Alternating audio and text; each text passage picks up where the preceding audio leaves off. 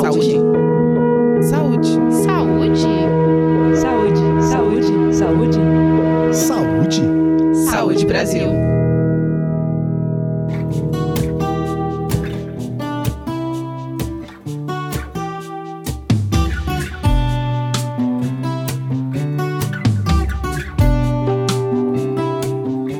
Diabetes mellitus é uma doença crônica que atinge milhões de brasileiros. É uma incapacidade do organismo de produzir a insulina, ou quando o organismo produz uma quantidade insuficiente, e essa é uma condição que não tem cura. Por isso, é fundamental que o diabético lide com a doença de uma forma consciente e que adote hábitos de vida saudáveis, tomando certos cuidados.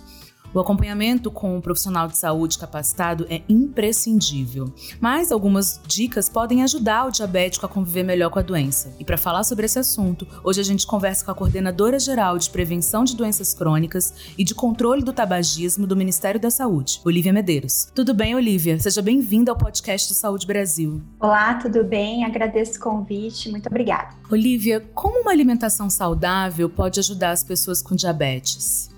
Uma alimentação saudável é muito importante. É importante dizer também que o diabetes vem numa situação crescente é, no país, né? Cada vez mais pessoas desenvolvem o diabetes e isso tem muita relação com o estilo de vida pouco saudável que temos levado ultimamente.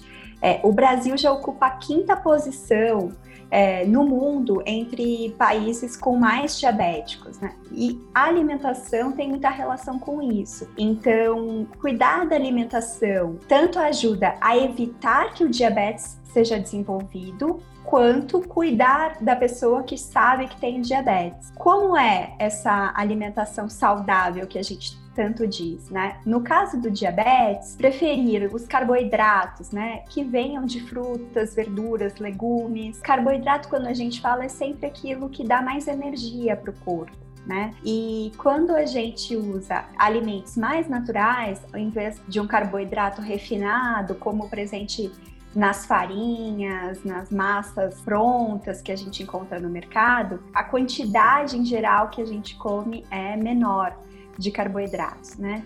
Então, o carboidrato de fonte natural, principalmente, por exemplo, quando a gente está falando, é, eu como uma fruta ou eu tomo suco. Um suco, mesmo natural, ele vai ter muito mais frutas dentro da mesma porção para você conseguir é, fazer o suco, né? Faz parte disso. Então, se o, a pessoa com diabetes prefere comer a fruta natural, ela acaba consumindo uma menor quantidade. Uma das coisas importantes também de dizer, e que por muito tempo foi, foi colocado isso e dito, repetido, principalmente nos serviços de saúde, é em relação à proibição do açúcar, né?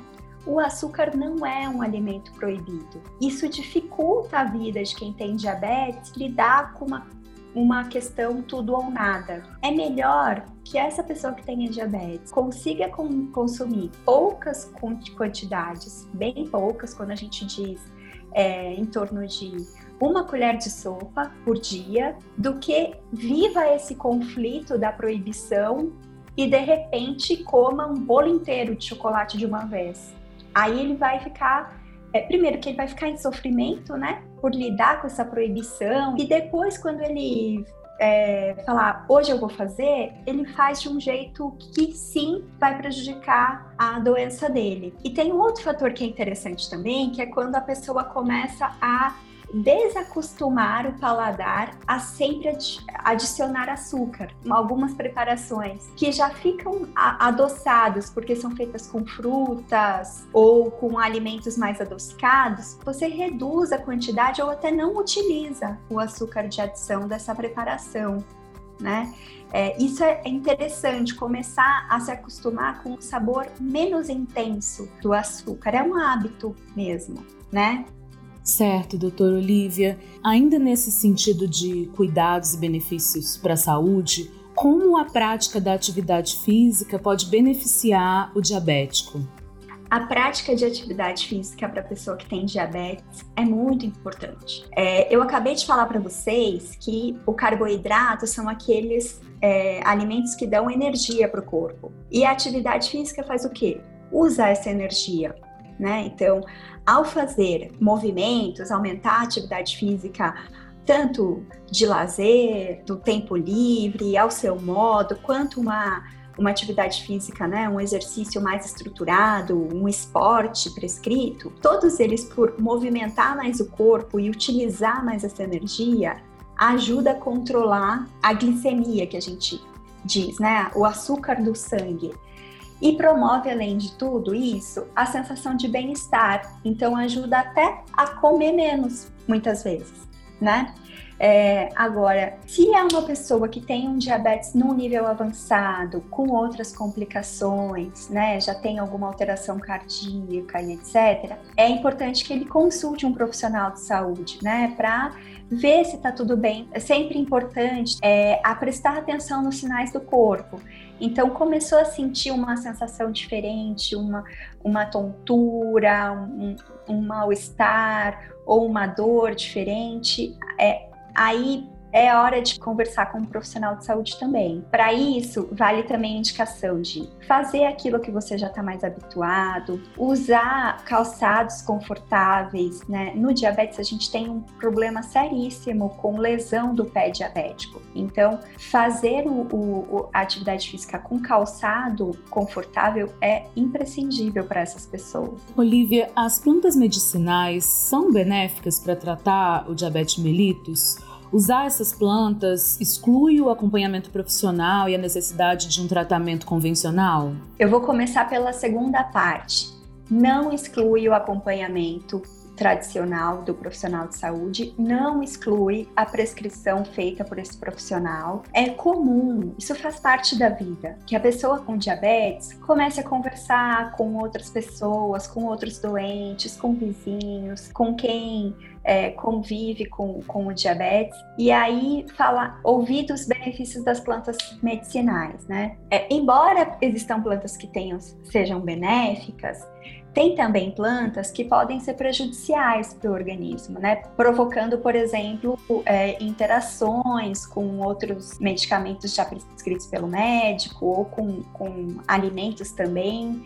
Então, o uso das plantas medicinais é válido, mas deve ser orientado por um profissional devidamente capacitado no assunto. O alerta que eu deixo é não substituir a prescrição do profissional de saúde por plantas medicinais, não substituir. E quando você ouvir algum conselho de amigo, parente sobre o uso dessas plantas, leve essa dúvida com você na próxima consulta e veja se você vai ser beneficiado do uso dessa, dessa planta. Com relação ao tratamento, você pode falar um pouco sobre a utilização correta dos medicamentos? Quais são as dúvidas frequentes que os diabéticos têm em relação às medicações? O uso de medicamentos pela pessoa que tem diabetes tem diversas peculiaridades, sendo fundamental observar com atenção o período indicado para tomá-los. Isso ajuda a controlar a doença. Se você utiliza insulina, aqui vão algumas dicas.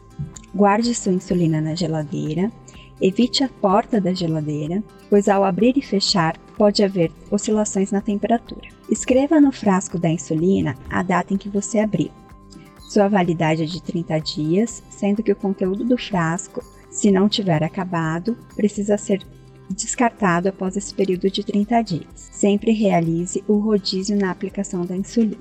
Olivia, muito obrigada pela sua presença e por compartilhar todo esse conhecimento com a gente. Hoje a gente conversou com a coordenadora geral de prevenção de doenças crônicas e de controle do tabagismo do Ministério da Saúde, a Olivia Medeiros. Você gostaria de deixar uma mensagem final para os nossos ouvintes? Oi, quero sim. Primeiro quero agradecer a oportunidade de, de estar com vocês e, e, conversar sobre o assunto. E para as pessoas que têm diabetes, é, eu acho que vale uma mensagem que é a seguinte: o diabetes vai te acompanhar para o resto da vida, né? Isso é uma verdade. Mas a vida não pode se restringir a cuidar da doença. Então, mantenha seus projetos de vida, mantenha sua alegria, enfim, toda a sua dinâmica e cuide da doença como uma parte disso, né? Com, com tranquilidade, sem sofrimento, né? Sem oscilações do tudo ou nada. Eu acho que isso, é, além de trazer melhores efeitos para a doença, traz mais qualidade de vida para quem tem. E você que nos ouve, lembre-se: adotar hábitos saudáveis com uma alimentação balanceada, alimentos em natura e minimamente processados sem esquecer da prática regular de atividade física, é a melhor maneira de prevenir ou controlar as doenças crônicas, como diabetes mellitus. E para saber mais sobre como ter uma vida mais saudável, acesse saudebrasil.saude.gov.br. A gente se encontra no próximo episódio do podcast Saúde Brasil.